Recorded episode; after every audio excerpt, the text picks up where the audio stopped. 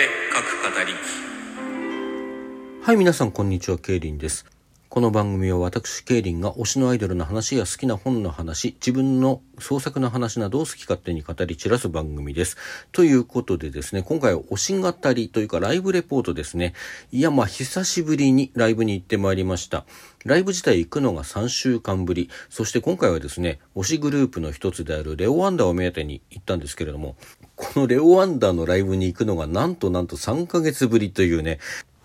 えーレオワンダーといえば昨年の9月にメンバーアンちゃんが脱退いたしまして3人からネネさん、リンさんの2人体制になって今年の2月に活動再開したところでございます。この2月のライブに行って以来ということになりますので2人体制になってからまだ2回しかライブ見てないというね、なんということでしょう。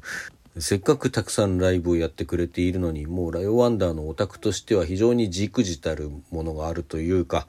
誠に面目ないというかそういう気分でございまする。まあこれを機にね、もっとたくさん行けるようになったらいいなと思うんですけども、実は今日もちょっとね、ライブやってるはずでして、これはいけないんですね。早速またいけないという、もうなんと申し上げたらいいかという感じなんですけれども、まあまあ気を取り直して参りましょう。昨日5月22日のライブですね。場所は下北沢フラワーズロフト。まあ、こちらの会場主催でのライブということだったようですね。計6グループが出演しておりまして、まあ、どこもね、非常にレベルの高い、見応えのあるグループだったなという風な印象が残っております。最初に出演いたしましたタイムリープ。こちら女性2人組のグループでしたけれども、ここからしてですね、もう非常に声量があって歌がうまい。ダンスのレベルも高いし、楽曲も、まあ、なんて言うんでしょうね、正統派アイドルっぽい感じの曲だったかなという印象ですけれども、非常に魅力的な楽曲であると。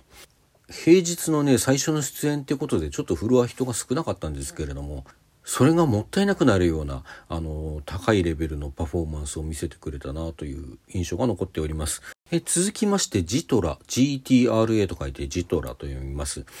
黒い衣装に身を包んだ4人組のグループでした。まあなんというかこうギンギンでガンガンの音に乗せてダンスと歌を披露していくといった感じだったんですけども、ジャンルで言うと何になるんでしょうね。まあちょっと検索してみたらね、エレクトロニックダンスミュージック系なんて言葉が出てきました。まあダンスミュージックといえばそうなんでしょうね。まあ若干こうダークなイメージもあるような楽曲が多かったなという印象でございます。でもその音がね、とにかくすごい音量でガンガンガンガン鳴らしてくるので、ともすれば歌う人たちに何か恨みでもあるんじゃないかというような攻撃的な音が鳴っていたんですけれども、それに対してね、こう一歩も引けを取らずに声を出していく彼女らの姿は非常にかっこよかったです。あとね、ここ4人組と申しましたけれども、うち2人が前日にこう新体制でのお披露目があって、そこからのこう新人さんだったというような話が MC でありまして、まあ、全然ね、そんなことを感じさせないようなクオリティの高いステージでしたね。続きましての出演グループ、エモエ、EMOA と書いてエモエ。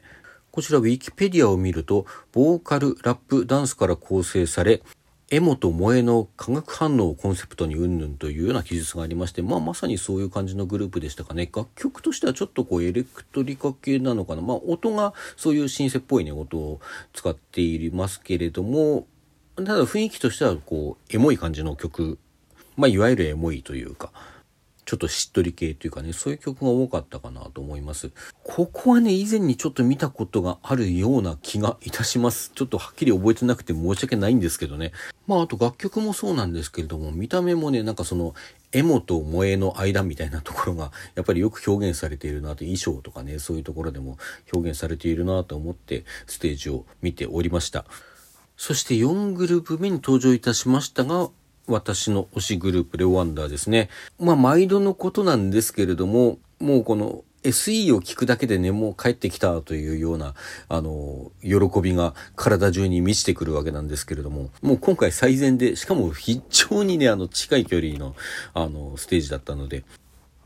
お二人の姿、非常に間近に見てまいりました。でね、何せ3ヶ月も行ってないやつにこんな 偉そうなこと言われたかないと思うんですけれども、その3ヶ月前ですね、二人になっての初披露ライブの時、まあ、むちゃくちゃ感激しましたし、かっこいいし、二人の声って思ってた以上に合うなというかね、そういうようなことをお話しした記憶があるんですけれども、その一方でね、その二人のすごくマッチングのいい声に、いささか異質と言ってもいいような、まあ、ミュージカルなんかやってらっしゃって、ている方ですからね、その、あんちゃんの声というのが、まあ、いい感じのアクセントになって、それで、あの、以前のレオ・ワンダーの音っていうのはできていたんだなってことをすごく実感したステージでもあったんです。まあ、逆に言うと、そのあんちゃんが抜けたことで、うん、まあ、二人がすごくマッチングしてるので、穴というのはひ、うん、ちょっと違うかなと思うんですけれども、そういう穴とか欠けた部分っていうんじゃないけれども、もう何かね、その、あんちゃんが加えていたアクセントに変わるものっていうものがまだないのかなという、そういうような印象があったんですよ、正直に言うと。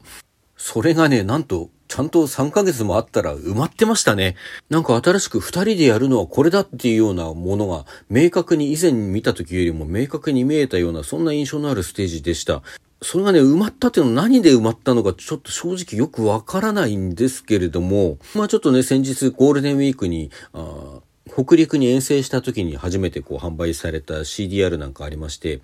これがこの二人対戦になってからの新曲、フライトね。それからまあレオワンダーって元を正すと、2019年以前は、あの、全く別のメンバーをお二人によって、活動していたグループのね、その楽曲等を引き継いで今のレオワンダーがあるわけなんですけれども、その以前から引き継いだ曲の一つであるキラリン。この2曲が収録されておりましてですね、まあこれを聞いたところ、うん、この CDR とまあライブっていうのは、やっぱりミックスが入ったりね、いろいろと違いはあると思うので、単純にこれを同じものとして何か語るのが適切かどうかわからないんですけれども、ただ CDR 聞いてて、まあ、この辺かなと思った、その、何ですか、以前にあったそのアクセントに変わるもの、それはね、ひょっとしたら、まあ、ひょっとしたらなんですけれども、ねねさんとりんさんのお二人の声が、もともと非常にマッチングが良かったんだけれども、さらにこう、なんか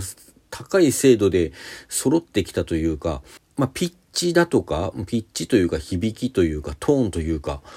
そういうものがね、以前よりもすごい近いところに来たのかなっていうような、まあ一言で言うと、より揃ってきたのかなっていう、そういうようなことを感じましたかね。まあ、合唱なんかやってるとよくね、その、なんか物足りねえなとか、なんとなくガチャガチャしてるなっていうのは、もう単純に物理的に揃ってるかどうか、ピッチだったりタイミングだったりなんですけども、そういうものが揃ってるかどうかで、それを揃えただけでむちゃくちゃ音が充実するってことはよくあることなわけですよ。でひょっとしたらそれに近いことが、それと同じようなことが、このお二人の間でも生じたのかなという、まあこれは一つの仮説というかね、現時点での印象ですけれども、そんな風に思いましたね。まあ、それで1曲目がその今、あの、申しました2人対戦になってからの新曲、フライから始まりまして、9曲、新曲取り混ぜての20分間、もうあっという間でした。セーリングデイが入ったところで、まあいつもね、終わりにやることが多いので、セーリングデイ入ったところで、ええー、もう終わりって思ったんだけども、まあその後にジャーニーっていう、これはね、2020年にあの、3人での活動をスタートしてから最初にやった曲ですけれども、めちゃくちゃかっこいい曲なんですけど、この曲が入りまして締めというね、あの、そういう瀬戸りもなかなか心にくいものがありましたね。まあなんというか一言で言うと、やっぱり大ワンだろうって感じがしました。もっと見に来なきゃダメだって、もう本当心から思いましたね。まあ言うて先ほど申しました通り今日行けないんですけどね。ちなみに今日だけじゃなくてね、あの、6月3日か、3日に主催ライブがあって、これがね、なんとあの文学フリマにも出展していた琴山雫さんという方が在籍しているレイというグループと、ツーマンでアコースティックライブをやるっていうね、これもなかなか見逃せない要素が満載のライブがあるんですけれども、私これね、ちょっととその間関東離れていて、行けないんですよね。もうなんちょこったと思っていて、まあ私の代わりに行ってくださるという方はね、どんどんチケット買って行っていただきたいところでございますよ。はい。まあ代わりと言わずね、3人でも4人でも5人でも、ぜひぜひ足を運んでみてください。えさて、レオワンダーの後はですね、えー、狂い酒センターロードという、えー、もともと3人組のようなんですけれども、なんか急遽お一人出られなくなったということで、